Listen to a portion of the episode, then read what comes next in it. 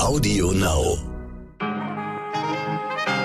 Guten Morgen, meine lieben Zuhörerinnen. Heute ist Montag, der 17. Oktober. Ich bin Michelle Abdullahi und das ist der Beginn einer neuen Woche mit Heute Wichtig, mit unserer langen Version. Sie hören mich heute, nachdem es am Wochenende im berühmt-berüchtigten Evin-Gefängnis in der iranischen Hauptstadt Teheran gebrannt hat. Dort sitzen vor allem politische Häftlinge und viele Menschen, die sich in den letzten Wochen in Lebensgefahr gebracht haben, weil sie gegen das Regime protestiert haben. Ich hatte Ihnen vor kurzem versprochen, dass wir wieder über die Proteste im Iran berichten werden und das möchte ich heute ein weiteres Mal einlösen. Zu Gast bei heute wichtig ist deshalb meine gute Freundin, Journalistin und Iran-Kennerin Nathalie Amiri. Iran-Kennerin, weil Nathalie iranische Wurzeln hat und bis 2000 2020 in Teheran das ARD-Studio geleitet hat. Sie hat dort immer noch viele Kontakte, die ihr nun dabei helfen, Informationen zu verifizieren. Denn was im Iran gerade wirklich passiert, das können vor allem Menschen vor Ort bestätigen. Nathalie Amiri nimmt uns gleich mit in ihre Recherchen und erklärt uns gleich, was es aus ihrer Sicht braucht für einen Regimewechsel im Iran.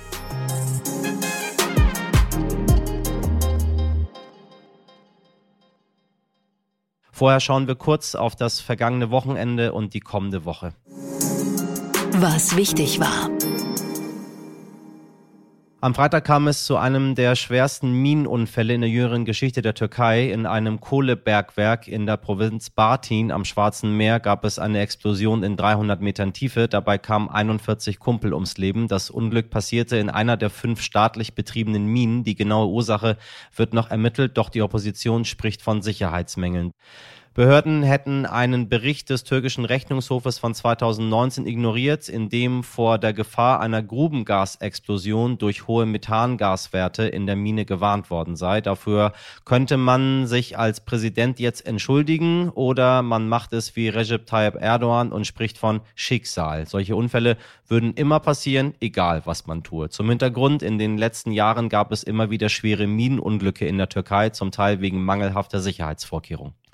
Und am Wochenende war der große Bundesparteitag bei den Grünen und es wurde hitzig, kräftig gestritten haben die Grünen unter anderem über eine Vereinbarung zum Kohleausstieg in Nordrhein-Westfalen, ein Kompromiss mit RWE, der vorsieht, dass Nordrhein-Westfalen schon 2030 aus der Kohle aussteigen wird. Dafür sollen allerdings zwei Braunkohlekraftwerke länger laufen und die Siedlung in Lützerath wohl abgerissen werden, um Kohle zu fördern. Die Grünen Jugend wollte diese Vereinbarung kippen, verlor aber knapp. Klingt das nach den Grünen? Hm, geht so. NTV-Politikreporter Martin Toroxel war beim Parteitag. Sein Fazit. Die Grünen sind in der Realpolitik angekommen. Die ehemalige Anti-Atomkraftpartei stimmt für eine Verlängerung von zwei Atomkraftwerken und die Friedenspartei stimmt für Waffenlieferungen in die Ukraine. Damit stärkt man natürlich ihren Bundesministern Habeck und Baerbock den Rücken für schwierige Entscheidungen in Krisen- und Kriegszeiten. Danke für deine Einschätzung, lieber Martin. Was wichtig wird. Seit 0 Uhr streiken die PilotInnen der Fluggesellschaft Eurowings zum zweiten Mal in nur zwei Wochen. Fast die Hälfte der Flüge soll ausfallen. Die Vereinigung Cockpit will bessere Arbeitsbedingungen durchsetzen. Das bereits vorliegende Angebot von Eurowings über zehn zusätzliche freie Tage im Jahr und eine um drei Stunden reduzierte Wochenarbeitszeit lehnt die Gewerkschaft ab. Gestreikt wird voraussichtlich bis einschließlich Mittwoch. Sollten Sie in den kommenden Tagen also fliegen, lieber doppelt und dreifach checken, ob Ihr Flug tatsächlich stattfindet. Am Mittwoch wird es dann politisch, wobei, was ist heute nicht politisch? Der Bund der Steuerzahler veröffentlicht sein jährliches Schwarzbuch über die größten Steuerverschwendungen des Bundes. Darauf werden wir auch schauen und endlich wieder MPK. Den Begriff werden wir aus Corona-Zeiten wohl nie wieder vergessen. Bis einschließlich Freitag tagt die Konferenz der Ministerpräsidentin Es geht um die Corona-Regeln und das 49-Euro-Ticket, den möglichen Nachfolger des 9-Euro-Tickets. Und ausnahmsweise noch eine kleine Anmerkung in eigener Sache. Für mich und meine Redaktion wäre diese Woche sehr wichtig, dass Sie an unserer kleinen heute wichtig Umfrage teilnehmen, denn wir wollen von Ihnen wissen, liebe HörerInnen, wer hört uns und wie finden Sie unseren Podcast? Was mögen Sie besonders? Was gefällt Ihnen weniger? Deshalb würden wir uns wirklich riesig freuen, wenn Sie zehn Minuten Ihres Tages investieren würden, vielleicht während Sie mit der Bahn zur Arbeit fahren oder während Sie im Wartezimmer Ihres Hausarztes oder Ihrer Hausärztin sitzen. Es gibt auch eine Kleinigkeit zu gewinnen. Sie finden die Umfrage unter www.podcast-umfrage.de slash news. Sie finden den Link auch in der Folgenbeschreibung. Vielen lieben Dank Ihnen allen. Das sagt Ihr Moderator von Herzen.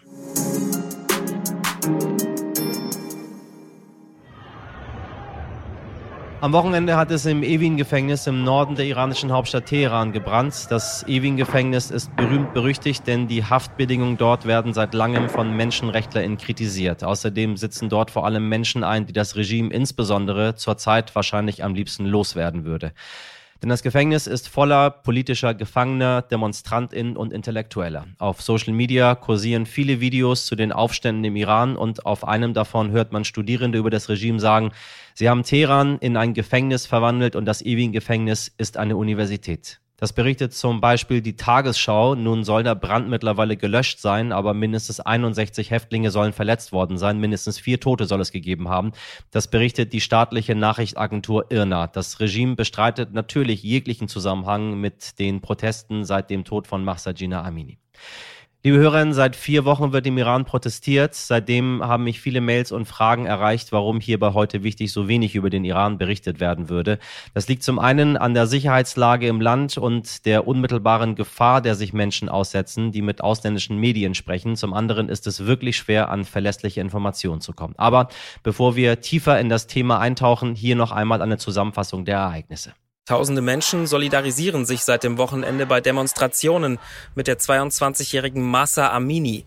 Die junge Frau war von der Sittenpolizei verhaftet worden, weil ihr Hijab nicht richtig saß. Dabei war sie ins Koma gefallen und später gestorben. Aber auch im Netz schneiden sich einige Frauen aus Protest unverhüllt die Haare ab, setzen ihre Kopftücher in Flammen und fordern, die Kopftuchpflicht muss weg. Wer eins tragen will, soll es weiter tun und wer es nicht tun will, tut's nicht. Ein Demonstrant, der seine Identität schützen will, erzählt von der bedrohlichen Situation. Die Sicherheitskräfte gehen mit großer Gewalt gegen die Menschen vor. Viele sind hier getötet worden. Da das Internet abgeschaltet ist, konnten wir nicht viele Informationen über die sozialen Medien verbreiten. In Berlin haben am Abend hunderte Menschen gegen die Unterdrückung von Frauen und die Diktatur im Iran demonstriert, darunter auch zahlreiche Politiker. Das kann nicht sein, dass Frauen aufgrund ihres Geschlechts nicht entscheiden können, wenn sie lieben, wenn sie heiraten wollen, welchen Beruf sie ergreifen wollen oder was sie anziehen. Und wenn eine sogenannte Sittenpolizei im Namen auch noch einer Religion behauptet, ähm, naja, die Haare oder das Kopftuch sei nicht richtig getragen, das sei eine Schande für eine Gesellschaft. Und dann Frauen auch noch ihr Leben lassen. Das ist wie ein Gefängnis. Als Menschenrechtsaktivistin muss man reagieren, wenn Menschenrechte verletzt werden. Und als wir die Bilder im Iran gesehen haben von den Protestmärschen, allen voran die mutigen Frauen, die sich die Hijab vom Kopf gerissen haben, die stille Proteste in die Kamera ausgeführt haben, indem sie sich die Haare geschnitten haben, war für uns klar, wir müssen was tun. Und da war für uns klar, als wir zurückgeflogen sind nach Deutschland, wir müssen eine ähnliche Kundgebung im Herzen der Demokratie in Berlin auf die Beine stellen und alle Netzwerke, die wir haben, zusammenbringen, damit wir das, was gerade im Iran passiert, adressieren können. Die Menschen im Iran sind bereit, für ihre Freiheit zu sterben. Es gibt nichts Stärkeres. Sie sind bereit, für ihre Freiheit zu sterben, weil sie das tagtägliche Sterben auf Raten satt haben. Und das sollte uns daran erinnern, wie wichtig es ist, selbstbestimmt zu leben und sich nicht leben zu lassen. Und das bedeutet auch, das ist das Mindeste, Missstände anzuprangern. Wir laufen jeden Tag bei der Berichterstattung die Tränen und ich kann nur sagen, Jin, Jian Azadi, Leben, Frauen, Freiheit. Frauen, Leben, Freiheit. Dieser Slogan ist zum Dreiklang des Protests im Iran geworden. Die Welt ist an einem Punkt 2022, wo es viele, an vielen Ecken brennt. Auch hier in Deutschland bei uns haben die Leute auch ihre Sorgen und ihre Probleme. Aber da sterben gerade Menschen. Jetzt machen auch viele deutsche Prominente mit und schneiden sich die Haare ab. Ein Symbol, das heißen soll, wir sind bei euch, bei den mutigen Frauen im Iran, die sich gerade gegen das brutale Regime wehren. Rund 40 Stars wie die Schauspielerin Merit Becker, Katharina Thalbach und Jasmin Tabatabai trennen sich vor laufender Kamera von einer Haarsträhne. Freiheit. Freedom. Wer aus erster Hand Zugang zu verlässlichen Informationen hat, ist Nathalie Amiri. Wenn Sie uns schon länger zuhören, kennen Sie Nathalie vielleicht aus unserer Folge 231, in der sie mit uns über Afghanistan und den Krieg in der Ukraine gesprochen hat. Das Gespräch kann ich Ihnen auch Monate später leider noch empfehlen, sollten Sie es noch nicht gehört haben. Nun darf ich Sie hier wieder begrüßen. Nathalie Amiri ist internationale Korrespondentin für die ARD, moderiert die Sendung Weltspiegel und hat als Halbiranerin bis 2020 das ARD-Studio in Teheran geleitet. Deshalb freue ich mich sehr, dass diese Expertin heute wieder bei uns ist. Ein wichtiges Gespräch, auch für mich persönlich. Nathalie, ich grüße dich ganz herzlich. Hallo. Hey Michel. Wo finde ich dich gerade? Wo bist du? Am Flughafen in Zürich, auf dem Weg Richtung München wieder. Was hast du gemacht in Zürich? Ich war beim Schweizer Fernsehen. Die Schweizer sollen ja auch mal was über Iran erfahren. Gleich zwei Sendungen. Ähm, einmal Predigt direkt und einmal Sternstunde. War, war, war schön, weil man lange über Iran sprechen konnte und Du weißt ja selber, Iran ist komplex und es geht einfach nicht in zwei Minuten zu erklären, was jetzt gerade zu sehen ist auf den Straßen. Ich meine, es ist der Vorwurf im Raum, der immer wieder jetzt auftaucht, es würde zu wenig darüber berichtet werden. Ähm, das ist meistens ja so, wenn man selber etwas ganz, ganz wichtig findet, dann hat man häufig das Gefühl, dass darüber zu wenig gesagt wird und dann äh, sind irgendwie andere Themen, sagt man, wie könnt ihr jetzt über Gaspreis sprechen, wie könnt ihr jetzt über die Ukraine sprechen, ähm, äh, die Menschen im Land stehen auf, darüber müsst ihr berichten. Ähm, stimmt das oder ist das eine verzerrte Wahrnehmung? Also schon, natürlich gibt's da ähm, einen Wunsch, ähm, gerade der Exil-Iraner, die nun mal die einzige Möglichkeit haben, hier lautstark darauf aufmerksam zu machen, dass die Aufmerksamkeit wächst. Aber wenn ich jetzt, es sind jetzt schon vier Wochen Proteste und wenn ich jetzt vergleiche mit den ersten zwei Wochen, in dem wirklich gar nichts zu hören war und irgendwie das Ganze gefühlt nur im Internet stattgefunden hat, denn die Internet-User sind sich durchaus bewusst, was da gerade abgeht und sehen ja auch die ganzen Filme. Aber in den Hauptnachrichtensendungen war wirklich sehr, sehr wenig Iran, vielleicht mal eine NIF, also es ist so eine Nachricht im Bild von 20, 30 Sekunden und mehr nicht. Aber ich glaube, das hat sich schon jetzt nochmal in den letzten Tagen massiv gewandelt und ähm, wir sehen ja auch jetzt so weltweite Solidaritätsbekundungen. In mehr als 150 Städten sind die Menschen auf die Straße gegangen und durch diese ganzen äh, Solidaritätsbekundungen, die auch teilweise ja auch heftig kritisiert werden, ne? wie jetzt die deutschen Schauspielerinnen und Schauspieler, die sich da Haarsträhnen abgeschnitten haben und dann irgendwie unter dem Tweet, das ich, den ich ähm, gepostet hatte, über diese Aktion stand da ja super, ähm, sich ein bisschen Spliss abzuschneiden und dann ins Bett zu legen und denken, man hat die Welt gerettet und irgendwie nichts ist, das ist ja nicht vergleichbar ähm, zu dem Mut, den die Frauen gerade auf den Straßen im Iran zeigen. Aber ähm, ich sehe das nicht so, denn ähm, ich habe mit sehr, sehr vielen Iranerinnen und Iranern im Iran gesprochen und ich bin bis jetzt gerade eben im ständigen täglichen Kontakt. Auch wenn es sehr schwer ist, Iraner zu erreichen, weil ja das Internet so massiv gedrosselt wurde. Aber sie finden immer wieder Wege rauszukommen durch Kommunikationskanäle wie VPNs. Und ich habe sie gefragt, sag mal, bringt das was?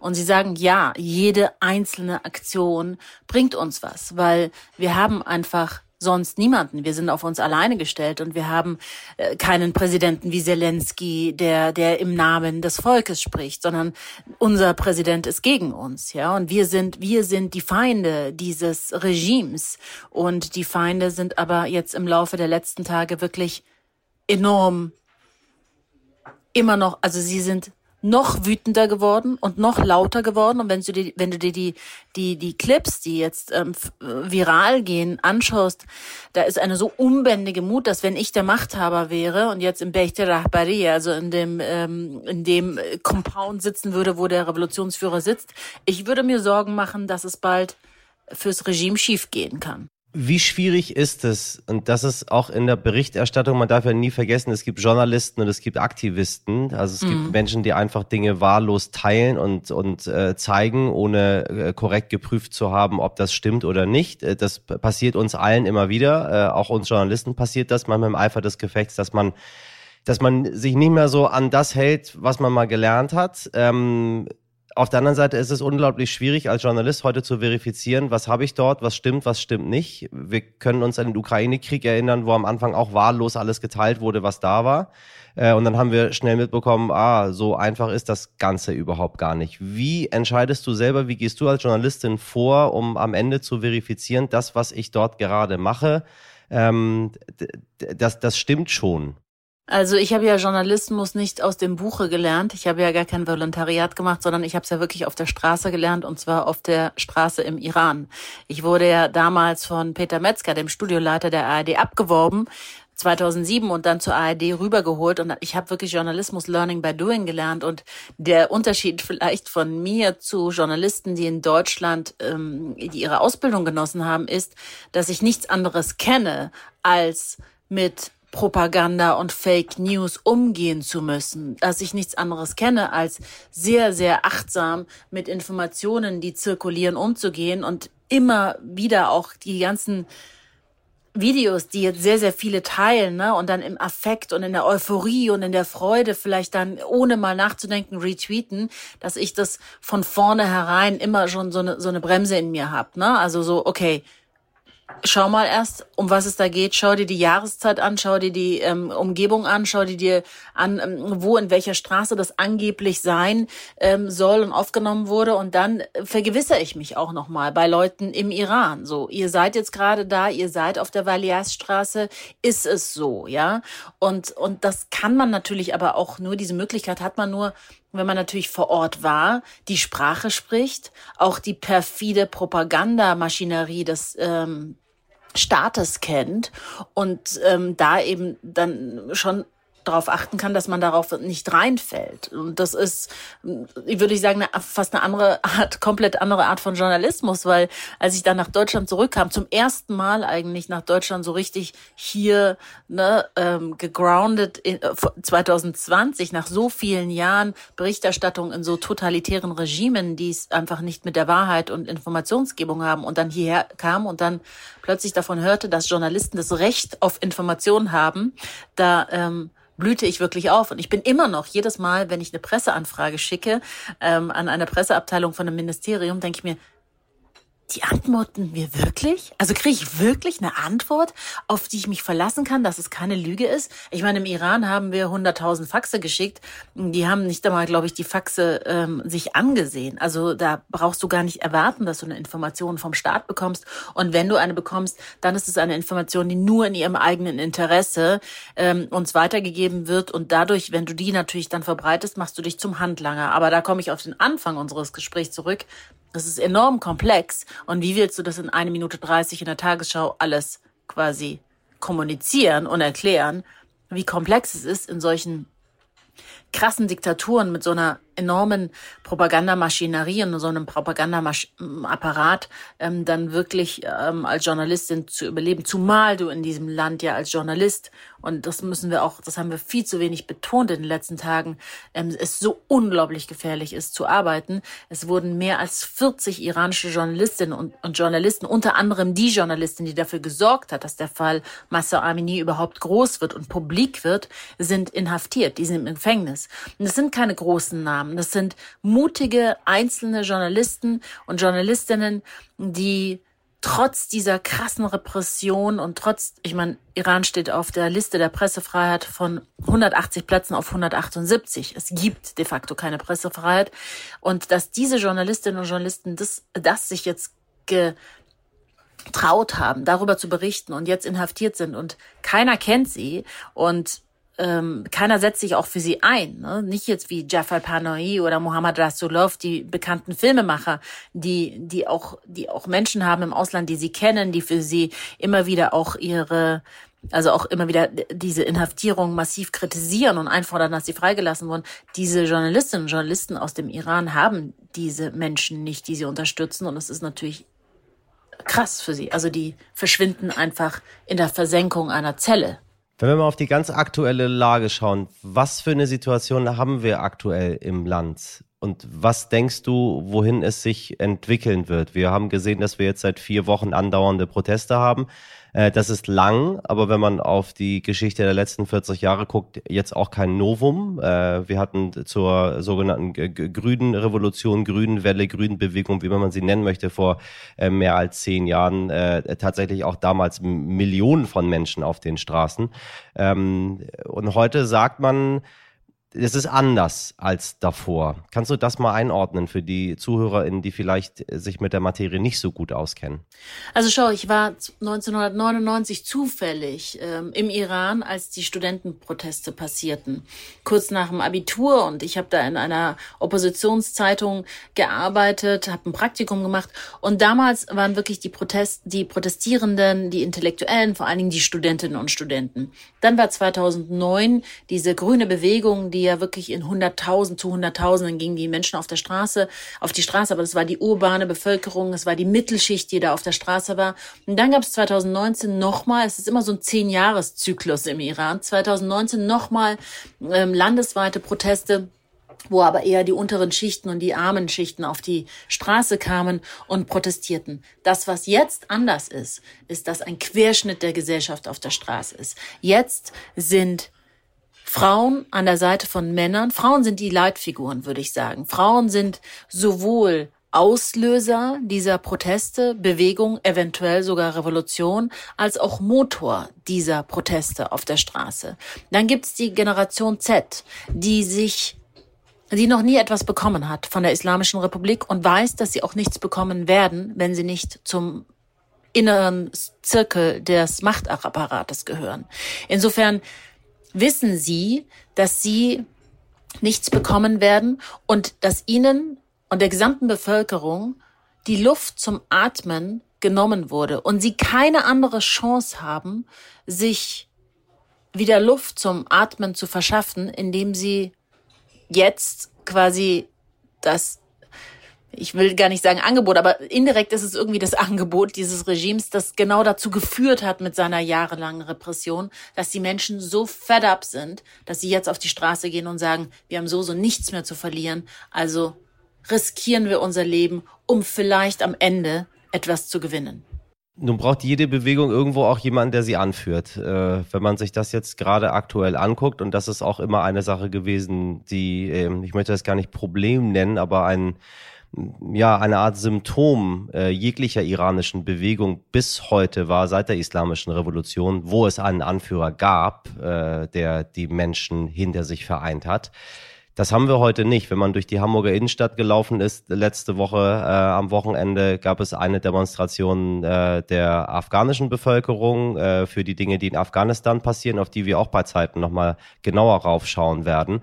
Ähm, und es gab die iranischen Demonstrationen und dann standen vier verschiedene Gruppierungen dort, die alle ganz, ganz weit weg voneinander waren und alle haben so für sich selber mit ihren eigenen Fahnen, mit ihren eigenen Bildern, mit ihren eigenen Slogans so vor sich hin demonstriert.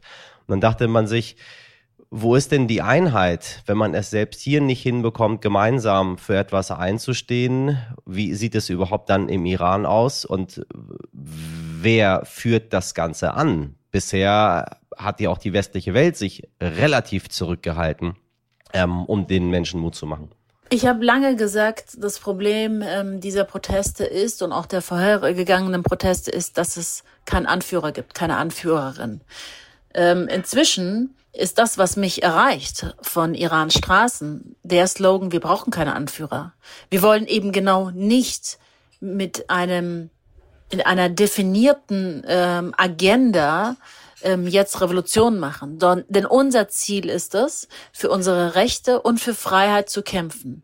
Und dann, wenn wir es geschafft haben, uns dieses Regimes zu entledigen, dann werden wir ein Referendum abhalten. Und dann werden, ich meine, es gibt genug intelligente Köpfe im Iran, die mundtot gemacht worden sind, auch die fliehen mussten, die jetzt im Exil leben, die eine Übergangsregierung darstellen könnten und bilden könnten.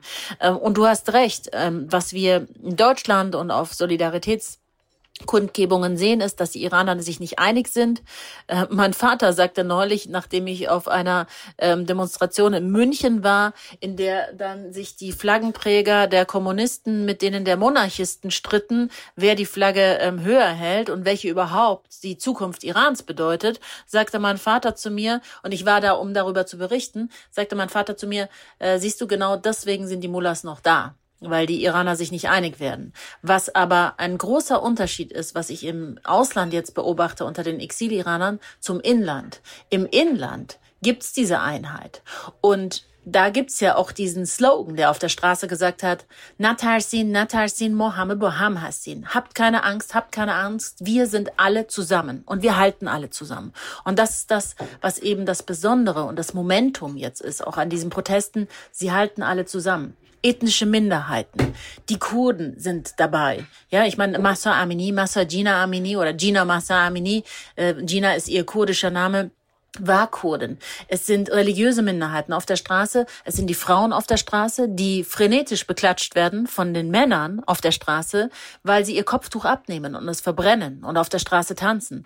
Es sind Generationen, mehr drei Generationen auf der Straße. Die ältere Generation entschuldigt sich bei der Generation Z, ihnen dieses Erbe jetzt hinterlassen zu haben. Und sie gehen auch auf die Straße, trotz all dieser dieser, dieser massiven Gefahr, die du auf der Straße hast, wenn du protestierst, weil sie sich schämen dafür, was sie ihren Kindern überlassen haben.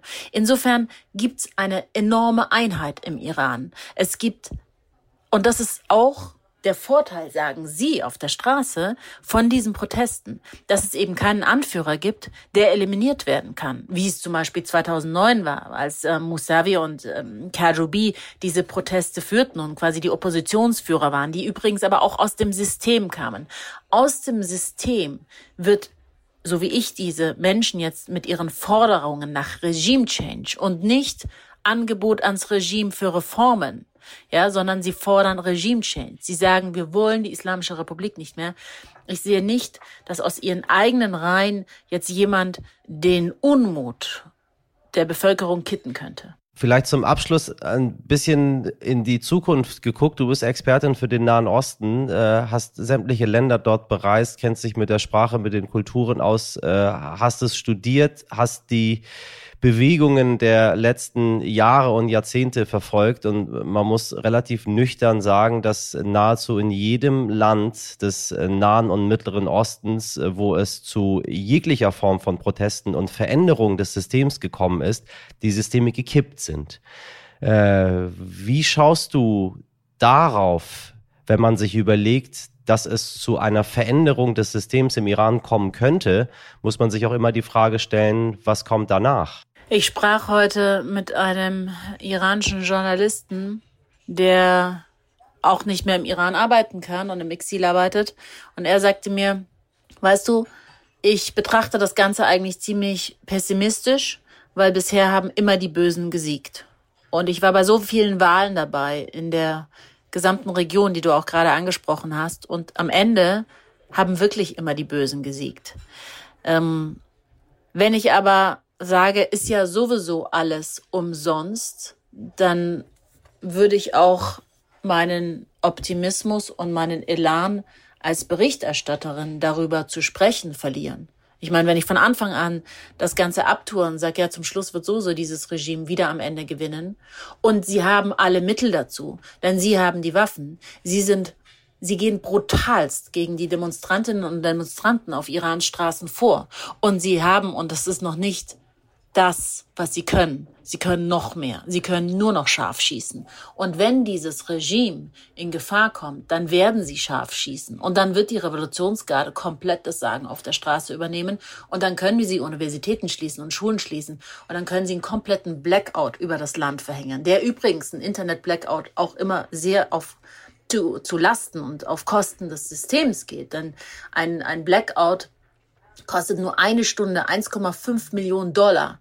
Ja, also das kostet sie, dieses Internet zu drosseln, aber das ist ihnen wert, denn sie wollen überleben. Und wenn sie jetzt nicht alles geben, ist die Gefahr groß, dass dieses Regime gestürzt wird. Zum ersten Mal nach 43 Jahren.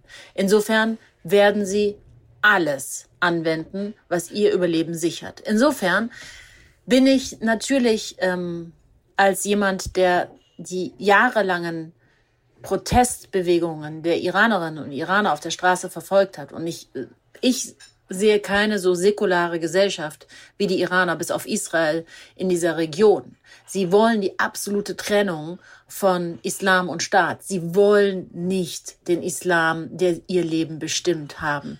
Wenn du eine Umfrage ähm, noch zulässt, dass ich sie erwähne, sie sehen sich zu 30 Prozent nur als Muslime an.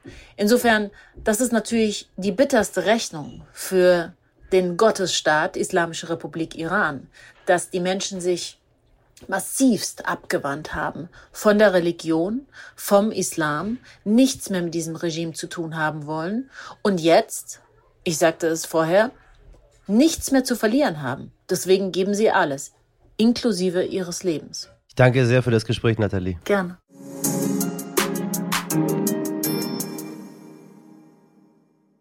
Das war der Start in eine neue Woche mit uns, liebe heute wichtig Community. Falls Sie nach diesen doch relativ ernsten Themen einen kleinen Schmunzler nötig haben oder sich zwischendurch einmal von Arbeit, Studium oder Sport ablenken wollen, dann empfehle ich Ihnen sehr, in der Suchmaschine Ihrer Wahl nach den Comedy Pet Awards zu suchen. Beschreiben lässt sich das kaum, aber die lustigen Haustierfotos des Jahres sollten Sie sehen. Meine Redaktion schmunzelt über lachende Huskies und kauende Alpakas. Mirjam Bittner, Dimitri Blinski, Laura Chapo und Carla Wöllner. Produziert wurde diese Folge von Lea Wittfeld für Sie. Erreichen können Sie meine Redaktion und mich jederzeit unter heute wichtig jetzt stern.de. Wir freuen uns aber auch immer über Bewertungen oder wenn Sie uns auf Social Media teilen. Auch wenn wir aufgrund der Menge nicht immer sofort antworten. Wir sehen alles und wir freuen uns über Ihre Nachrichten. Haben Sie einen wunderbaren Montag und schalten Sie morgen ab 5 Uhr gerne wieder ein. Machen Sie was draus, Ihr Michel Abdullahi.